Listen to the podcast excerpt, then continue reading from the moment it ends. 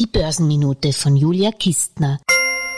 Ich persönlich glaube ja eher ans Christkind als an die Weihnachtsrallye. Zu viel Ängste deprimierende Kapitalmärkte, eine drohende Energiekrise, Lieferengpässe, Konjunktursorgen, Regulierungen, geopolitische Konflikte wie zwischen Taiwan und China und nicht zuletzt das große Pulverfass Evergrande, wo man sich nicht mehr so sicher sein kann, dass das Politbüro in Peking hier nicht doch ein Exempel setzen will und den wankenden Imo-Riesen fallen lässt.